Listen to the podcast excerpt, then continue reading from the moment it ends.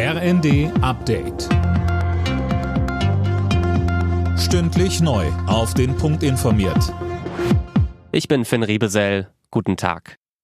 Die EU steht auch weiterhin an der Seite der Ukraine. Das hat EU-Kommissionspräsidentin von der Leyen bei ihrem Besuch in Kiew gesagt. Tom Husse, dabei kündigte sie auch neue Sanktionen gegen Russland an. Ja, genau, das sei gerade ein weiteres Paket in Arbeit. Geplant sind neue Einreise- und Vermögenssperren. Bereits am Sonntag soll außerdem ein Preisdeckel für Diesel und Kerosin aus Russland in Kraft treten. Darüber wird aber derzeit noch abschließend beraten. Die Gespräche der EU-Kommission mit der ukrainischen Regierung gehen noch bis morgen. Dabei geht es auch um den Wunsch der Ukrainer, möglichst schnell EU-Mitglied zu werden. Morgen findet in Kiew dann ein EU-Ukraine-Gipfel statt. Zum ersten Mal seit fast drei Jahren brauchen Reisende in Fernzügen keinen Mund-Nasenschutz aufsetzen.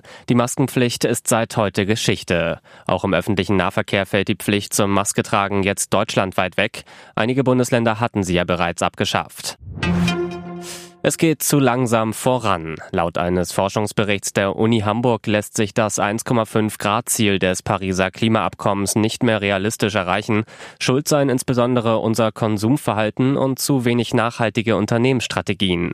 Nun ist es vor allem wichtig, die Erderwärmung unter 2 Grad zu halten, sagte uns Eduardo Gresse von der Uni Hamburg. Wenn das 1,5 Grad Ziel nicht plausibel ist, das heißt nicht, dass wir nicht um jeden 0,1 kämpfen sollen. Ganz im Gegenteil. Gegenteil, weil es gibt schon gerade überall in die Welt Probleme wegen Klimawandel.